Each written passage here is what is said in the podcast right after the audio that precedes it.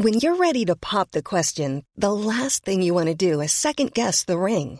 At Bluenile.com, you can design a one of a kind ring with the ease and convenience of shopping online. Choose your diamond and setting. When you find the one, you'll get it delivered right to your door. Go to Bluenile.com and use promo code LISTEN to get $50 off your purchase of $500 or more. That's code LISTEN at Bluenile.com for $50 off your purchase.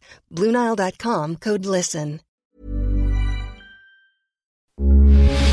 Radio, con la H que sí suena y ahora también se escucha.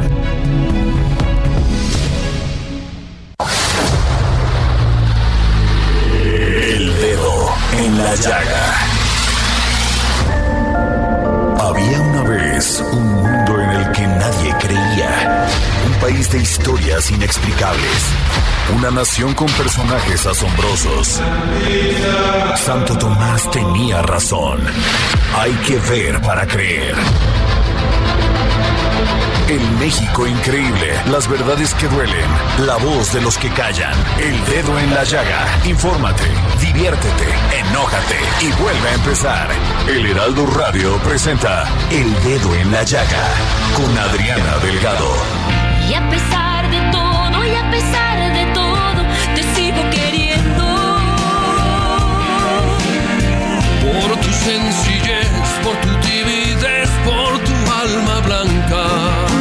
así iniciamos este dedo en la llaga de este viernes 19 de agosto del 2022. Y cerramos nuestras entradas musicales de este su programa favorito, El dedo en la llaga, escuchando Callados en la maravillosa voz de Mijares y Yuri. Porque esta semana se la dedicamos a esta gran cantante veracruzana, Yuri. Por tu alma blanca.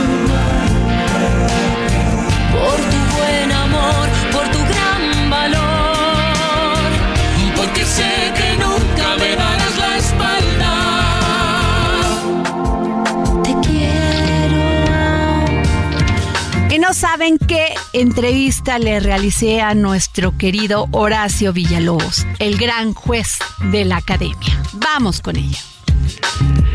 El Dedo en la Llaga. Él no solamente es un gran comunicador, es actor, presentador, locutor, productor de teatro, un hombre de arte, un hombre humilde, un hombre que ha hecho una carrera a base del esfuerzo, del profesionalismo. Les estoy hablando de nuestro querido Horacio Villalobos. ¿Cómo estás, Horacio? Bueno, Adriana, si estaba contento después de esta presentación, mucho más contento. Qué linda gracia. Horacio, todo mundo a veces eh, te conocemos pues en, el pro- en los programas de radio, pero pocas personas saben que eres un hombre que se ha preparado constantemente y continuamente, que estudiaste en Oxford, Inglaterra, que eres licenciado en Derecho por la Universidad Autónoma de México. Sí, Y además que escogiste el arte como una forma, una manera de comunicarte con nosotros. ¿Qué fue para ti esta gran temporada de la academia? Últimamente te hemos visto muy ocupado, muy ocupado, no solamente en la academia como juez, también en, un- en este último reality que te llevó muchos días, mucho sacrificio, porque Ay, pues estuviste internado en la selva, pero la verdad tu carrera en ascenso. ¿Qué nos dices? Ben, Bendy, mira, primer lugar, bueno, fue una cosa maravillosa ser Soy Famoso, Sácame de Aquí. Fue una experiencia única, me fui a vivir a República Dominicana, hacer un reality de, de talento, resistencia y supervivencia. Y bueno, fui el conductor eh, con hasta la Sarmiento y fue una experiencia maravillosa porque fue trabajar con gente de muchos países y bueno, y además hacer una franquicia por primera vez en nuestro país y que le ha ido también, me dio mucho gusto. Luego regresando inmediatamente me, me sumé a la academia y para mí la academia es un proyecto muy particular que le tengo cariño, a pesar de que hace años no me gustaba, ahora lo quiero mucho. Y la verdad es que me dio todo el placer del mundo ver cómo arrasamos con la competencia, cómo nos fue fantásticamente y cómo el programa que celebraba 20 años de haber empezado con la Academia en México, pues fue un éxito y reunió a las familias frente a la televisión para que no digan que la televisión está muerta, señores. Al contrario, perdón, está más viva que nunca. Horacio, además, bueno, de todo esto, ¿qué significó para ti? Yo sé que tenías tus pues ciertos temas con la academia, pero te has desplayado como juez, has hecho comentarios muy, muy, muy duros, pero al mismo tiempo muy reflexivos. Mira, Adriana, te cuento una cosa. Actualmente las personas muy jóvenes, eh, las que pertenecen supuestamente a la generación de cristal, tienen una piel muy delgada, pero la vida, la vida es dura, aunque no queramos, es dura. Y nos va a hacer bullying, se nos van a morir nuestros parientes, nos puede dar alguna enfermedad, tendremos eh, problemas, tendremos frustraciones y bueno, y yo creo que no hay una carrera más difícil que es la, carrera del mundo del espectáculo. ¿Por qué? Porque están involucradas desafortunadamente personas muy sensibles que justamente utilizan su sensibilidad como vehículo para expresarse. Paradójicamente, la preparación de estas personas sensibles tiene que ser con mucha rudeza y rigor. ¿Por qué? Porque te tienes que convertir en un atleta del escenario. Entonces, nosotros, quienes nos dedicamos a ser eh, los críticos en la academia, los tenemos muy metidos en la cabeza porque en este caso éramos cuatro personas, Lola Cortés, Ana Bárbara Gavito y yo, que tenemos carreras largas, que nos ha ido bien, carreras que han permanecido, pero la base ha sido el rigor, la base ha sido los maestros exigentes y la base ha sido el reinventarnos y seguir cultivándonos para siempre tener algo que decir. Entonces, esta era mi preocupación con los estudiantes, que aprendan a tener una piel gruesa y un gran corazón para que puedan tener una carrera más ahora que no hay disqueras, que cada quien tiene que armarse su propia estrategia, que también tienen que tener la inteligencia emocional para elegir un buen equipo de personas para que formen su equipo, es decir, tratamos de pasarles todo este conocimiento para que tengan carreras exitosas. Eso es quizás uno de los motivos por los cuales soy tan duro a veces. Claro. Además, este Horacio, recibir una crítica, tienes que tener los pies muy bien plantados en la tierra y decir, estoy recibiendo una crítica y me la merezco porque no di el 100%. Tú recibiste muchas críticas en redes y de personas que ni siquiera se ven quiénes son, pero la verdad es que si en la vida no trabajas con profesionalismo, con dedicación, con organización, con esa pasión que se necesita para lograr algo, no lo logras. Claro, Adriana, y con, estructura. Pero te digo una cosa, la verdad es que lo que digan las redes sociales respecto a mis opiniones me viene valiendo gorro, porque yo sé perfectamente de lo que hablo y mucha gente ni siquiera se entera bien qué pasó, pero ya están opinando. Acuérdate que las redes sociales son como los perros de rancho. Uno sabe por qué ladra y los demás no. Horacio, además de, de, haberte visto como este gran crítico juez y que además pues este generaste que estos jóvenes pues vieran diferente la manera de competencia y que sintieran lo que digo es emoción, eres un gran productor, eh, tus últimas obras Un acto de Dios, Los chicos de la banda, de veras maravillosas puestas en escena. Gracias. Y oye, y exitosas además, déjame decírtelo. Horacio, ¿cómo se puede convivir con el éxito en estos momentos, con esta, este mundo en las redes sociales, sé que a ti no te importa, pero a muchas personas pues las termina hundiendo en una depresión terrible. ¿Cómo se puede comunicar en estos tiempos? ¿Cómo puedes lograr ese éxito? Ya me lo dijiste, pero lo quiero entender desde ti. Mira, te voy a platicar. En primer lugar es un tema de salud mental, Adriana porque uno tiene que ir al terapeuta como vamos al gimnasio o como vamos al ginecólogo o como vamos al urólogo o al proctólogo. Es parte de nuestra preparación, como vamos al gimnasio, como vamos a, a, no sé, al especialista en dietas, bueno, etcétera, ¿no? Entonces, en primer lugar, creo que trabajo con mi salud mental, porque sí, te pueden acabar la vida una bola de pirañas cibernéticas que deciden cancelarte por algo que dijiste o que creyeron que dijiste o que pensaron que dijiste. Entonces, primera cosa, uno tiene que estar seguro de lo que dice y ser responsable de cada palabra porque a veces puede pasar que pensamos algo, decimos algo que es muy diferente a lo que hemos pensado y la gente entiende otra cosa. Entonces, ser receptivo, saber manejar la crisis, saberla manejar, porque yo me he enfrentado a crisis que he tenido que saber manejar para parar ahí la crisis. Exacto. Que es siempre confrontar para que entonces no se haga verdaderamente un escándalo en redes sociales. Por otro lado, saber que tanto lo bueno como lo malo que te digan ahí, tú tienes que tomarlo, analizarlo y después tirarlo. Y trabajar muchísimo siempre, ser puntual, responsable, continuar educándote y cultivándote para poder seguir una carrera como comunicador, como actor, como productor, como presentador, como lo que uno sea.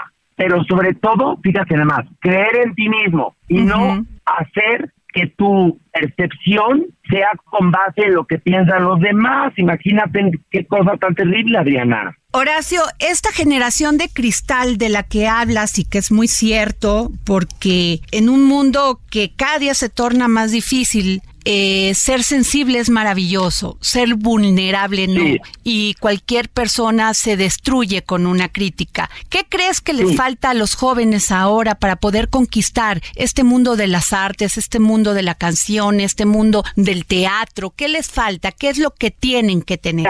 te voy a decir algo, son jóvenes y cuando eres joven tienes el derecho no te ha tocado la parte dura de la vida, pero con el paso de los años tendrán que enfrentarse a crisis, a frustraciones, a accidentes, a pérdidas, a muchas cosas. Nosotros, con el mundo que vivimos, donde aprendimos a defendernos con uñas y con, y con dientes, pues hemos podido estos obstáculos o ser más fuertes frente a una frustración o una pérdida. Sobre todo, insisto, si tienes salud mental. Estos jóvenes de la generación de cristal con los que trabajé ahora en la academia, pues mira, tendrán que aprender a tener la piel más gruesa, tendrán que aprender a vivir con la frustración y a hacerse realmente unos artistas poderosos que puedan alternar con todos estos asuntos de las opiniones en las redes, las críticas y todo esto. Y en su preparación sí tendrán que hacerlo a la antigüita, porque el baile, el canto, la actuación es un asunto de mucho rigor, de mucha repetición y de mucha atención. Y sí, yo recuerdo con mayor cariño a los maestros que fueron duros conmigo, que me hicieron aprender las cosas a los maestros parcos que nos regalaban las calificaciones. A mí me formaron maestros muy duros que sabían muy bien su asunto. Horacio, pues no me queda más que agradecerte por habernos dado esta entrevista para el dedo en la llaga. Gracias, Horacio Villalobos. Bueno, Diana, para mí el placer es siempre que tú me entrevistas poder platicar contigo, escucharte y bueno, pues además sé que tienes un público muy importante y eso además me parece fantástico y sabes que te quiero y sabes que te respeto y sabes que te adoro y amo, amo lo que estás haciendo con tu carrera y con tu vida. Muchas gracias, querido Horacio, muchas gracias. El dedo en la llaga. Y es viernes, viernes del historiador Ignacio Anaya, que hoy nos presenta en sus cápsulas del pasado datos de hace más de 100 años en la frontera. Cápsulas del pasado con el historiador Ignacio Anaya.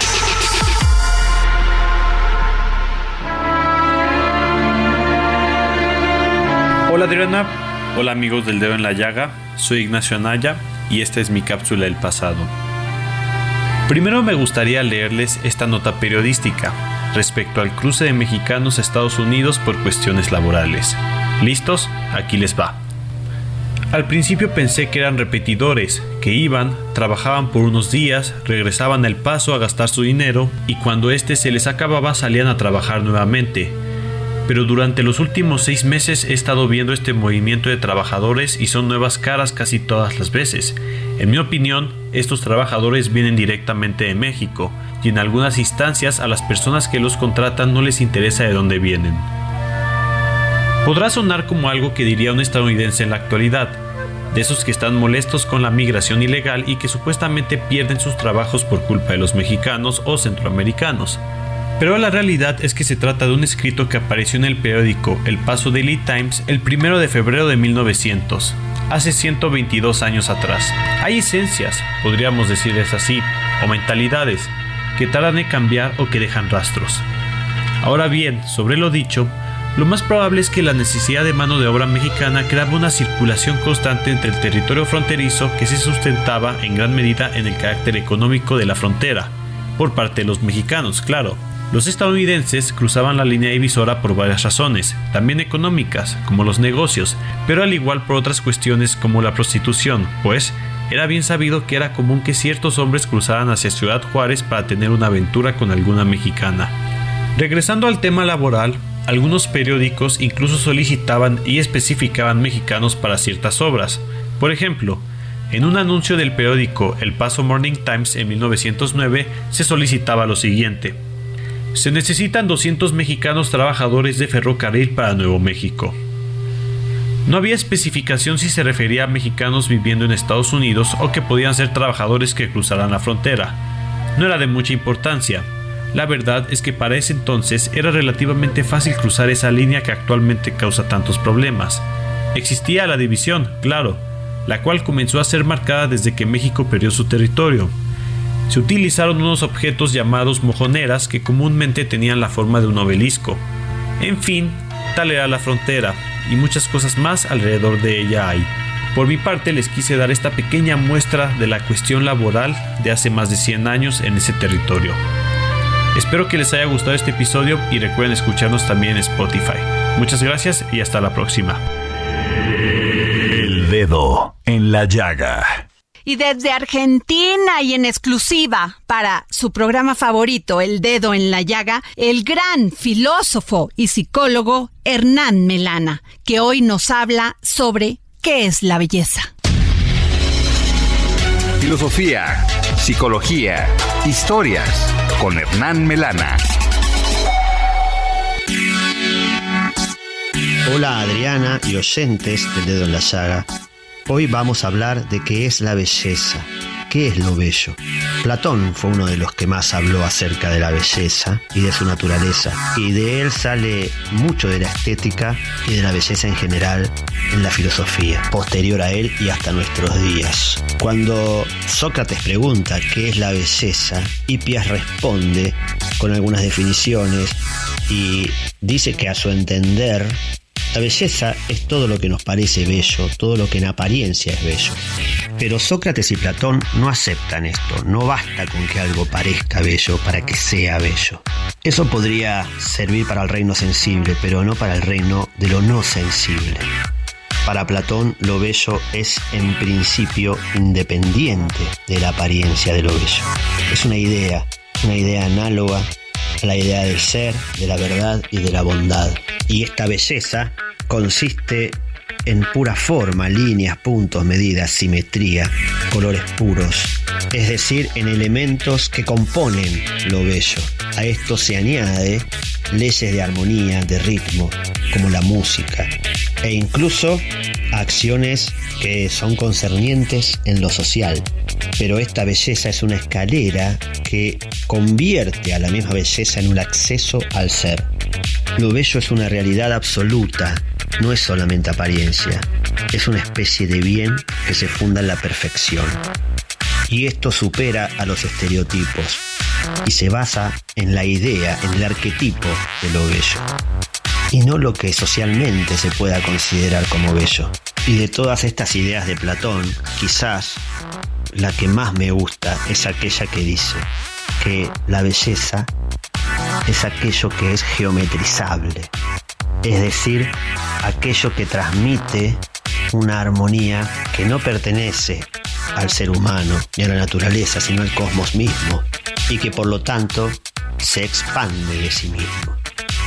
Por eso cuando vemos un árbol hermoso, una persona hermosa, una pintura hermosa, o escuchamos una música hermosa, están plagados todos ellos de geometría y son geometrizables, es decir, se expanden de sí mismos y están llenos de matemáticas, pero no en su apariencia, sino en su misma esencia. Es decir, la belleza es el reflejo de un arquetipo espiritual plasmado en la tierra. Me despido con una frase de Sócrates en un diálogo con Platón, en el que dice lo siguiente acerca de la apariencia y de lo bello, que dice así, si la apariencia es lo que hace a las cosas bellas, entonces es la belleza que estamos buscando. Si la apariencia da solo la apariencia de la belleza, las cosas, entonces no es la belleza que buscamos. Lo bello no es, en suma, idéntico al predicado es bello. Dedo en la llaga. Y nos vamos para comer y beber rico. ¿Quién más que Miriam Lira y su momento GastroLab? Y aguas, ahí viene algo que nos deleita a los mexicanos. Sí, el inicio de la temporada de chiles en nogada. Vamos con Miriam Lira. GastroLab. Historia, recetas, materia prima y un sinfín de cosas que a todos nos interesan.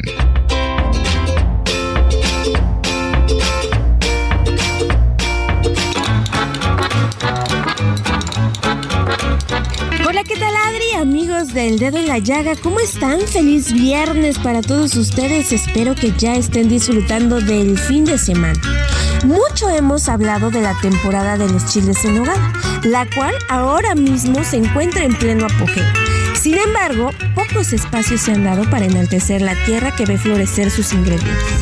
Al pie de los volcanes más emblemáticos de nuestro país, en Calpan, Puebla, no solo es este lugar paraíso histórico donde los chilares desde hace siglos se han extendido y florecido a cielo abierto, brindándonos los emblemáticos chiles de tiempo o poblanos, sino que sus huertas son hogar de frondosos árboles de manzanas panocheras, peras de leche, granadas, duraznos y nogales, elementos imprescindibles de este platillo que se dice es el más nacionalista del país.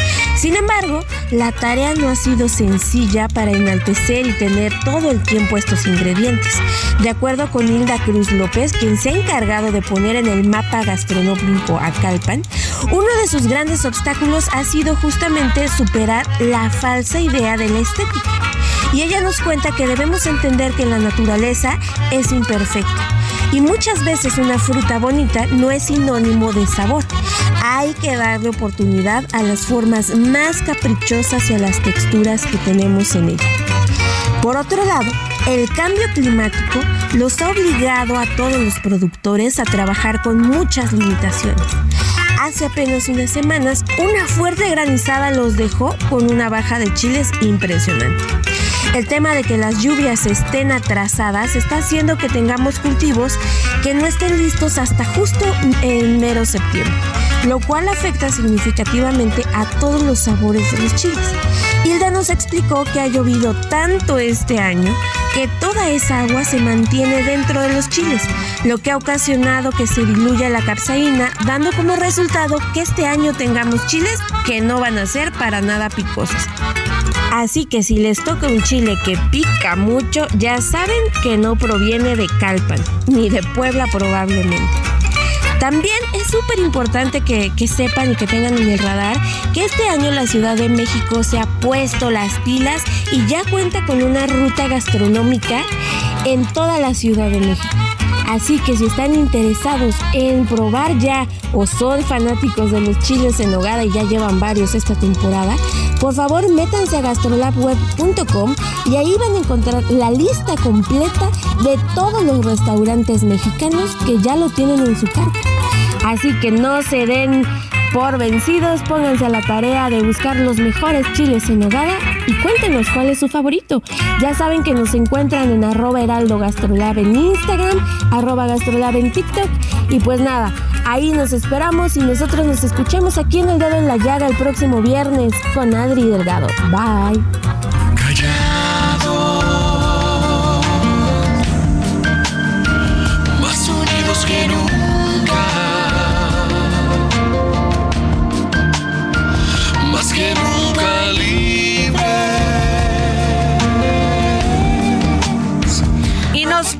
A un corte para seguir poniendo el dedo en la llaga. Sígame usted a mi Twitter, arroba Adri Delgado Ruiz, y escúchenos en todas las plataformas del Heraldo Radio y del Heraldo Media Group. Nos vamos a un corte, regresamos.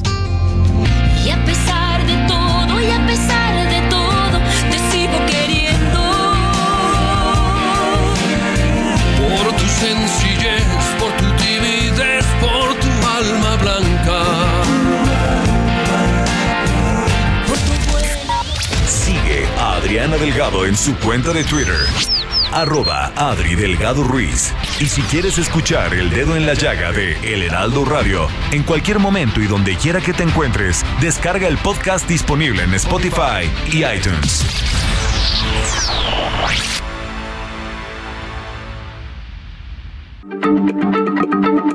Heraldo Radio, la H se lee, se comparte, se ve y ahora también se escucha.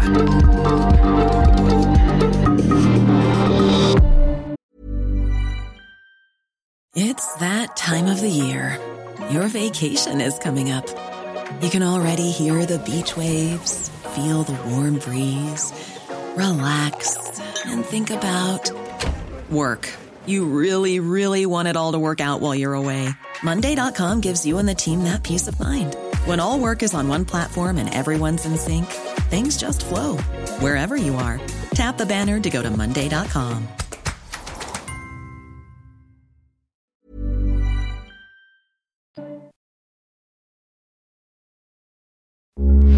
Heraldo Radio, con la H que sí suena y ahora también se escucha. Sigue a Adriana Delgado en su cuenta de Twitter en arroba Adri Delgado Ruiz. Adriana Delgado entrevista en exclusiva al escritor Luis Ignacio Sáenz. Somos mexicanos en clave tojolabal o en clave judía o en clave española o en clave este, oriental o en clave afroamericana. Eh, y sin embargo no vemos eso como una, como una riqueza adicional que nos fortalezca. ¿no? Seguimos siendo muy eurocéntricos en nuestra forma de ver las cosas. Somos absolutamente segregacionistas de la población indígena de nuestro país. Que claro, cada vez estamos más eh, fusionados y con un mestizaje tremendo. De modo que ya solo el 13% de la población es indígena. Entonces tampoco es el, el sello característico y suponer que eso es lo que nos debe distinguir, también eso es retórica y eso es demagogia. No, lo que nos debería de distinguir, según yo, es la pluralidad. Claro. Y es esa transversalidad que hoy en muchos sentidos no estamos viviendo porque lo que tenemos son desde todos los puntos cardinales del país y desde todas las atalayas de la ideología unas lecturas del pensamiento único y del no reconocimiento del otro como un adversario, sino como un enemigo. Entonces estamos sistemáticamente en todos los terrenos de la vida nacional polarizándonos, lo cual es verdaderamente eh, patético y será muy grave y será muy complejo superar en el mediano plazo. Jueves, 11 de la noche, El Dedo en la Llaga, Heraldo Televisión. Y a pesar de todo, y a pesar de todo, te sigo queriendo. Y regresamos en este viernes 19 de agosto del 2022 y escuchando a Yuri y Mijares. Por tu buen amor, dedo en la llaga. Tuve la oportunidad de conversar con el campeón mundial de artes marciales y doctor honoris causa Norman Muñoz Davis sobre la falta de apoyo a deportistas alternos. Vamos a la entrevista. El dedo dedo en la llaga. Sin duda alguna, uno de los sectores más lastimados, dañados, es la cultura. Sí, pero también el deporte. Hemos escuchado a muchos atletas reclamando a los gobiernos su apoyo ante el permanente abandono. Sí, no solamente del gobierno, sino en especial de la CONADE. Y tengo en la línea a Norman Muñoz Davis, campeón mundial de artes marciales, porque sin duda alguna no es fácil ser deportista, ser atleta en este país. Tienen que pasar por muchas vicisitudes, incluso a veces hasta vender, como me ha tocado ver a muchos deportistas vender ropa, vender chicles para poder tener dinero para sus entrenamientos. Norman, es un gran problema este en México. Sí, hola, buenas tardes. Pues muchísimas gracias primero que nada por el espacio. La verdad, tu programa muy, muy interesante y pues más que nada agradecerte, ¿verdad?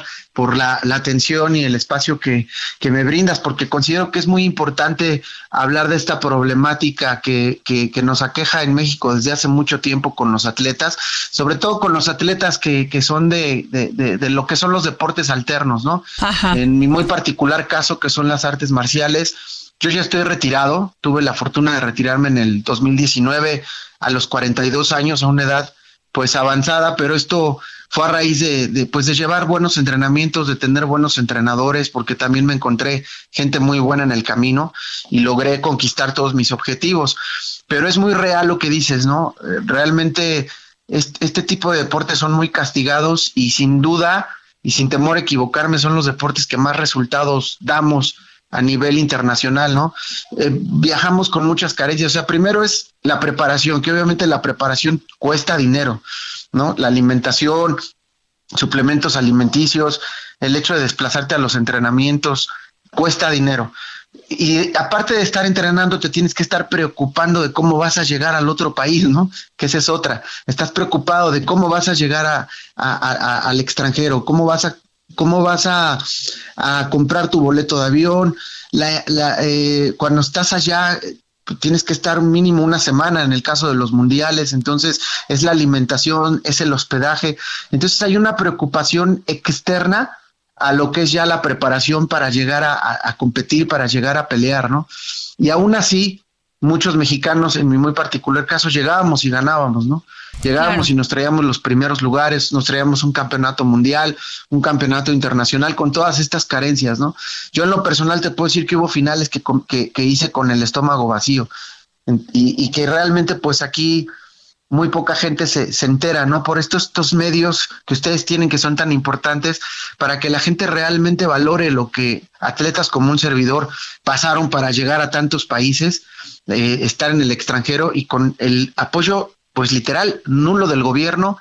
Y, y, si quieres que la CONADE te apoye, pues tienes que tener un proceso, tienes que ser federado, no apoyan a los deportes alternos y en fin, ¿no? Y aparte toda la corrupción que hoy sabemos que se vive en estos y que es lamentable, ¿no? Porque quien dirige estas instituciones en algún momento fueron atletas y saben lo que es padecer para poder viajar, ¿no? Y aún así hoy día se prestan a este tipo de corrupción, ¿no? Norman Muñoz Davis, campeón mundial de artes marciales. Norman, ¿por qué, por qué el gobierno tiene esta insensibilidad para con los deportistas? ¿Por qué no creen que es parte de una educación, de un crecimiento de una sociedad? ¿Por qué no entienden que si los niños hacen deportes, pues serán jóvenes alejados de las drogas, alejados del alcohol, con una mente abierta, con una mente inteligente? ¿Por qué piensan que esto no es importante? Bueno, Adriana, yo, yo creo, yo creo lo siguiente. Mira, eh, tocaste, diste en el clavo algo, eh, mencionaste la palabra educación. Y yo creo que todo en este país y en los países latinos, todo recae en la educación. A mí me tocó estar en Estados Unidos, Centroamérica, en Europa, y la verdad es que lo, yo vi a competidores, sobre todo de los Estados Unidos y, y, los competidores de Europa, no se preocupan más que por ir a competir tienen resuelto todo lo que es el entrenamiento, o sea, sus básicos, el entrenamiento, la alimentación, cuentan con un equipo de trabajo multidisciplinario que los apoya tanto física como mentalmente. Entonces, al final del día todo recae en la educación. ¿Qué creo del gobierno, en muy particular de este gobierno? Pues que no existe la cultura, no existe la precisamente la educación de la que hablamos, de, de fomentar el deporte de fomentar algo que podría mantener el tejido, el tejido social eh, muy estable, que en este caso es la familia, y, pues sí, ¿no? Eh, lo dejan pasar desapercibido, hay cosas más importantes. Eh, se, va, se, se, enfocan mucho a lo que realmente deja dinero, ¿no? A lo que puede dejar grandes cantidades de dinero y no ven, no tienen la cultura de la inversión este gobierno o, todos los gobiernos, porque siempre ha sido una constante en México, no hay la cultura de, de, la inversión de decir voy a apoyar, en mi caso, ¿no? Las artes marciales, el karate, donde sé que hay resultados, ¿no? Donde podemos eh, tener figuras, podemos tener eh, ídolos, ¿no? Por llamarlo así, ídolos que dejen un buen mensaje a la juventud y a la niñez, ¿no? No existe esta cultura. Entonces se van por el lado exclusivamente del negocio, ¿no? Deportes que dejen mucho dinero. Yo no tengo nada en contra de ningún deporte, pero acabamos de vivir un claro ejemplo, Adriana, en el pasado juego del Pumas contra el Barcelona. Ahí está el más claro ejemplo, ¿no?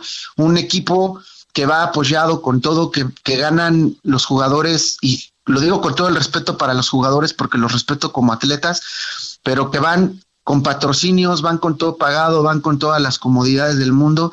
Y la verdad es que un 6-0 lastimoso de un equipo que va representando pues finalmente a, México en el extranjero y, que, y, que ahí se ve el nivel, ¿no? Ahí se ve el nivel tanto de compromiso, un, un deporte muy apoyado, un deporte sobrevalorado en mi muy particular punto de vista y que nunca, nunca se ha podido ser campeón mundial en el fútbol mexicano Dudo mucho que eso suceda porque es un deporte sobrevalorado y equipos como el Pumas, y vuelvo a insistir, lo digo con todo el respeto, yo vi el partido, un lastimoso 6-0 que como mexicano dices, wow, ¿no? Y yo en el 2018 fui a ganar en el mismo país un campeonato mundial a Madrid, llegué solo porque pues o viajaba yo o viajaba mi equipo de trabajo, entonces, y, el, equipo de Alemania, ahí tengo el video donde el equipo de Alemania me está apoyando atrás en mi esquina, ¿no? En, en, el momento de cuando terminaban los rounds. Y yo iba totalmente solo, ¿no? Y así me sucedió muchas veces en el extranjero. Y aún así nos, y aún así yo me traje un campeonato del mundo de ese país, donde ahorita unos 12 mexicanos o más fueron a representar de manera muy lastimosa al deporte nacional, ¿no? Y que es un deporte que está sobrevalorado, muy apoyado, ganan lo que quieren, y mientras aquí la, gente que da resultados, los que damos resultados, estamos en el olvido, ¿no? Pues no sabes cómo te agradezco, Norman Muñoz Davis, campeón mundial de artes marciales, que me hayas tomado la llamada para el dedo en la llaga. Sin duda hay que visibilizar este problema que sigue aquejando al deporte en México y si me permites vamos a estar en contacto contigo para seguir hablando de esto.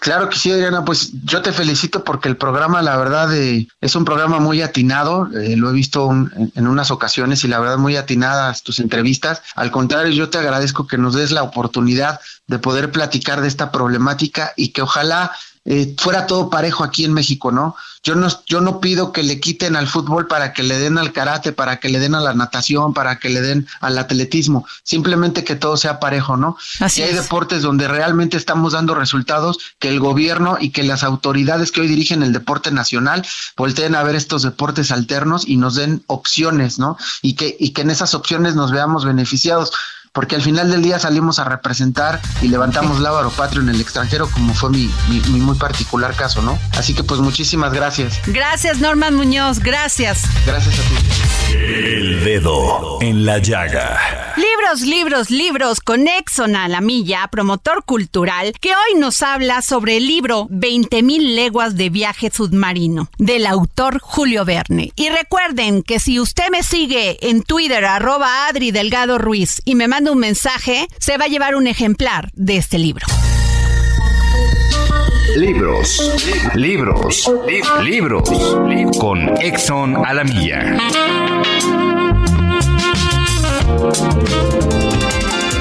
Gracias, querida Adriana. Audiencia del dedo en la llaga.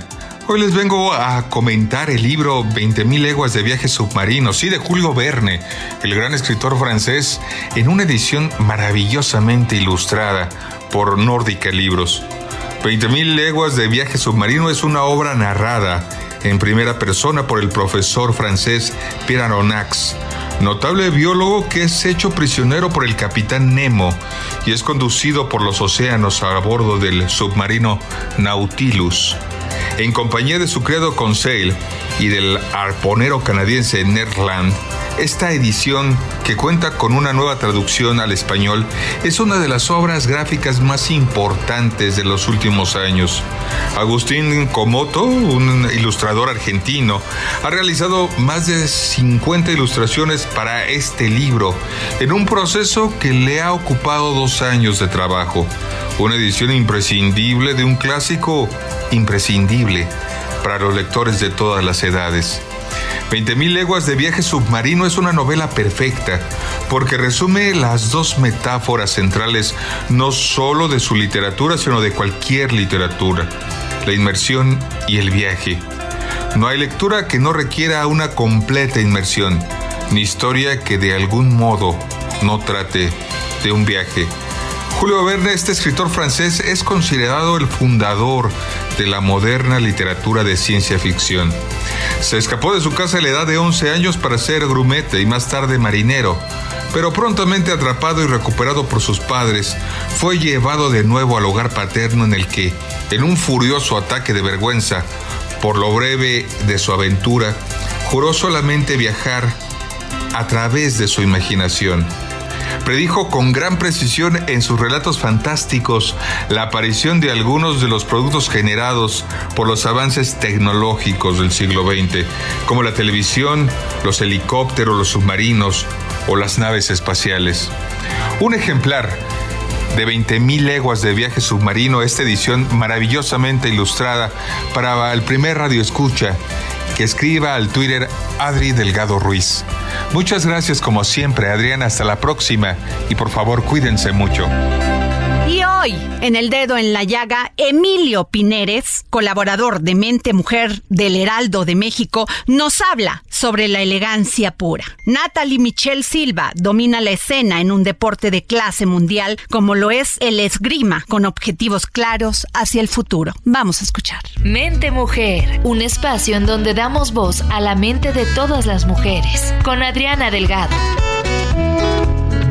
Esta semana en Mente Mujer, la historia de Natalie Mitchell. Son alrededor de 8 minutos en una competencia de esgrima en los Juegos Olímpicos. Aquel momento representa el máximo escenario deportivo posible. Para Natalie Mitchell es la consecución de un objetivo mayúsculo, tras una persecución de años de esfuerzo. Me gustaría que observaran que he luchado por mis sueños, señaló la esgrimista en entrevista con El Heraldo de México. En Río de Janeiro 2016 realizó su debut en la justa veraniega, donde aseguró la sexta posición en la categoría de florete individual femenil. Y vaya que ha luchado. El demandante proceso de clasificación ha sido uno de los grandes desafíos en su carrera. Asimismo, en oportunidades, la falta de apoyo condiciona su presencia en competencias internacionales a partir de cuestiones presupuestarias y logísticas. Lo más complejo es escoger en qué competencias sí tienes que participar. El ciclo pasado fue muy difícil porque lo hizo sola. Me mudé a Italia. No fue porque quisiera, sino por el tema económico. Solo podía solventar mis gastos, no los del entrenador y preparador, señaló. Ahora vivo en la Ciudad de México y me tengo que levantar a las 5 40 para hacer el primer entreno, que es preparación física. También trabajo, entonces tengo que llegar a mi casa, correr, desayunar y estar lista. Después regreso para comer y vuelvo a entrenar poco más de tres horas. Su presencia en los Juegos Olímpicos impulsó directamente su motivación. Con grandes objetivos encara un nuevo ciclo. Sin embargo, también valoró la complejidad del deporte.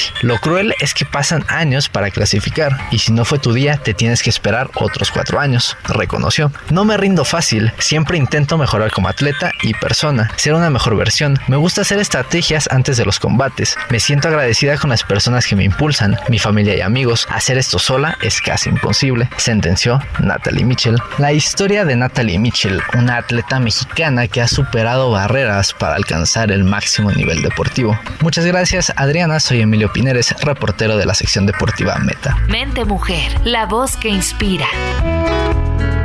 Y desde Perú también en exclusiva para el dedo en la llaga, el mundialmente famoso astrólogo y comunicador motivacional John Choi hoy nos habla de la importancia de sonreír como una actitud ante la vida. Vibrando alto con John Choi. Motivación y autoestima.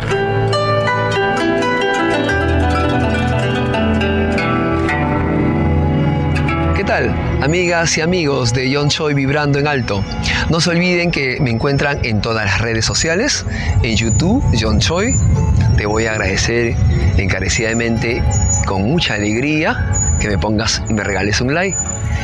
En Instagram, John-Choi-TikTok, John Choi Motivación, Facebook Like, John Choi Vibrando en Alto y Limpia de Aura con John Choi en mi fanpage.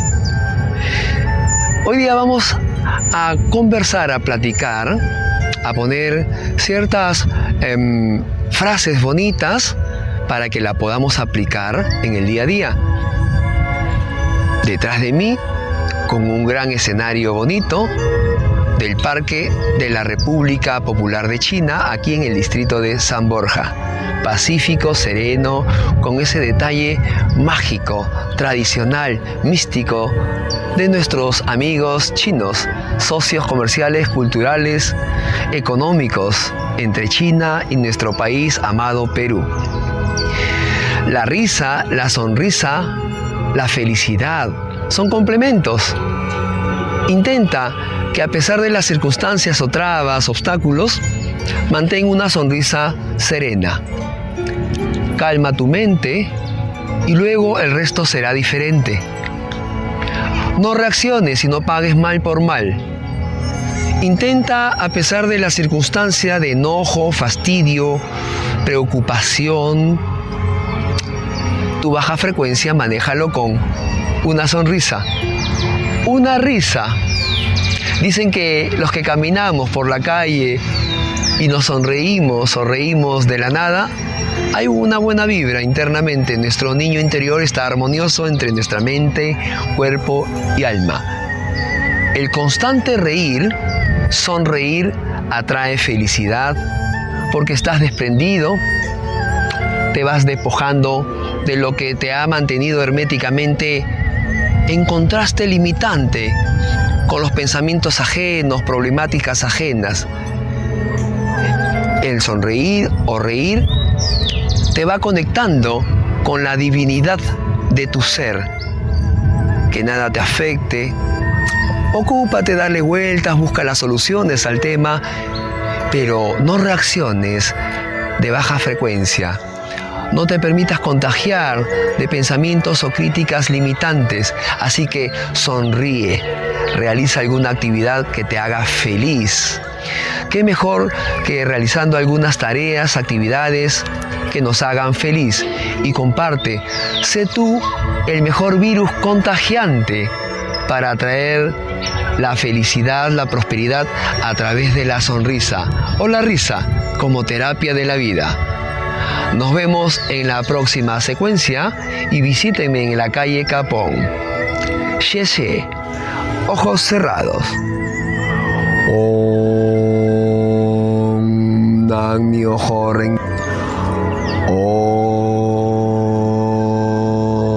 Om Mane Padme Mamne Hum. Om Nam Myoho Renge Kyom. Om Nam Myoho Renge Kyom. Om Man Myoho Renge. Om Ne Padme Mamne Xie Xie, Peng Yao. Namaste. Hasta la próxima. El dedo en la llaga. Nos vamos a deportes con Roberto San Germán. Roberto San Germán y los deportes, al estilo de El Dedo en la Llaga, con Adriana Delgado.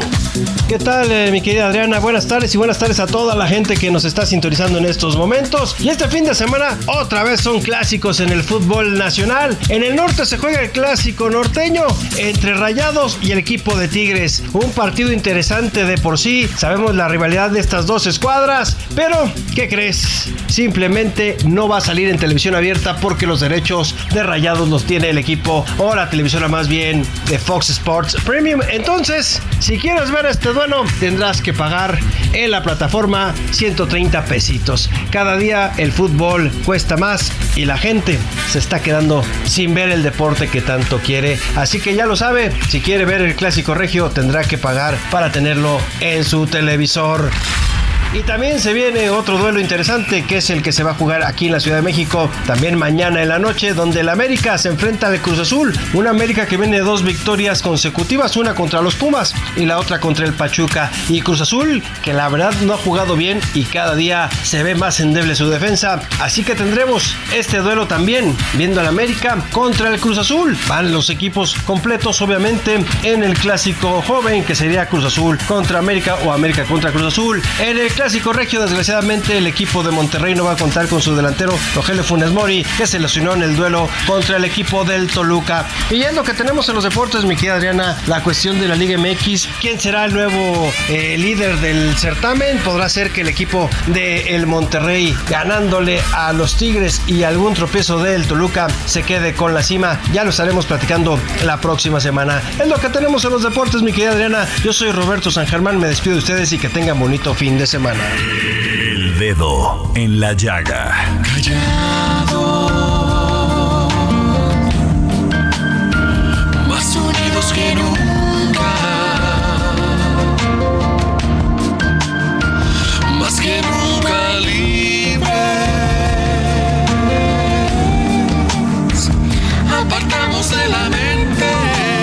Muchas gracias por escucharnos aquí en su programa favorito El Dedo en la Llaga. Y como siempre les digo, gracias por escucharnos, pero sobre todo, gracias por permitirnos entrar en su corazón. Tenga usted un gran fin de semana. Y a pesar de todo, y a pesar de todo, te sigo queriendo. Por tu sencillez,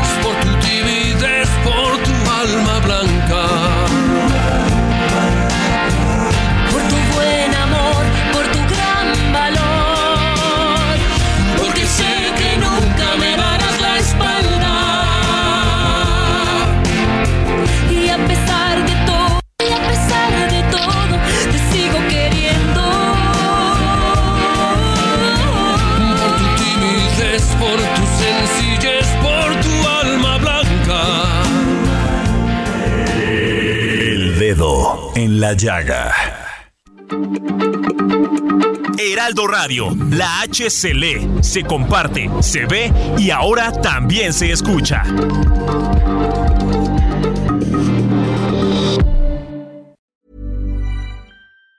Even on a budget, quality is non-negotiable. That's why Quince is the place to score high-end essentials at 50 to 80% less than similar brands. Get your hands on buttery soft cashmere sweaters from just 60 bucks, Italian leather jackets, and so much more.